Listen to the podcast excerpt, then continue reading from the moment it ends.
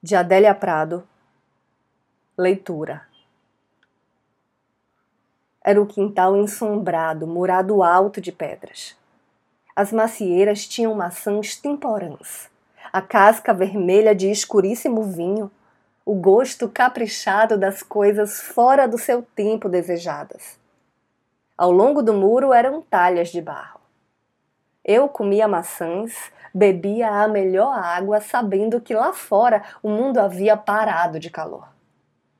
Depois encontrei meu pai, que me fez festa e não estava doente nem tinha morrido, por isso ria. Os lábios de novo e a cara circulados de sangue caçavam o que fazer para gastar sua alegria. Onde está meu formão, minha vara de pescar? Cadê minha binga? Meu vidro de café? Eu sempre sonho que uma coisa gera. Nunca nada está morto. O que não parece vivo, aduba.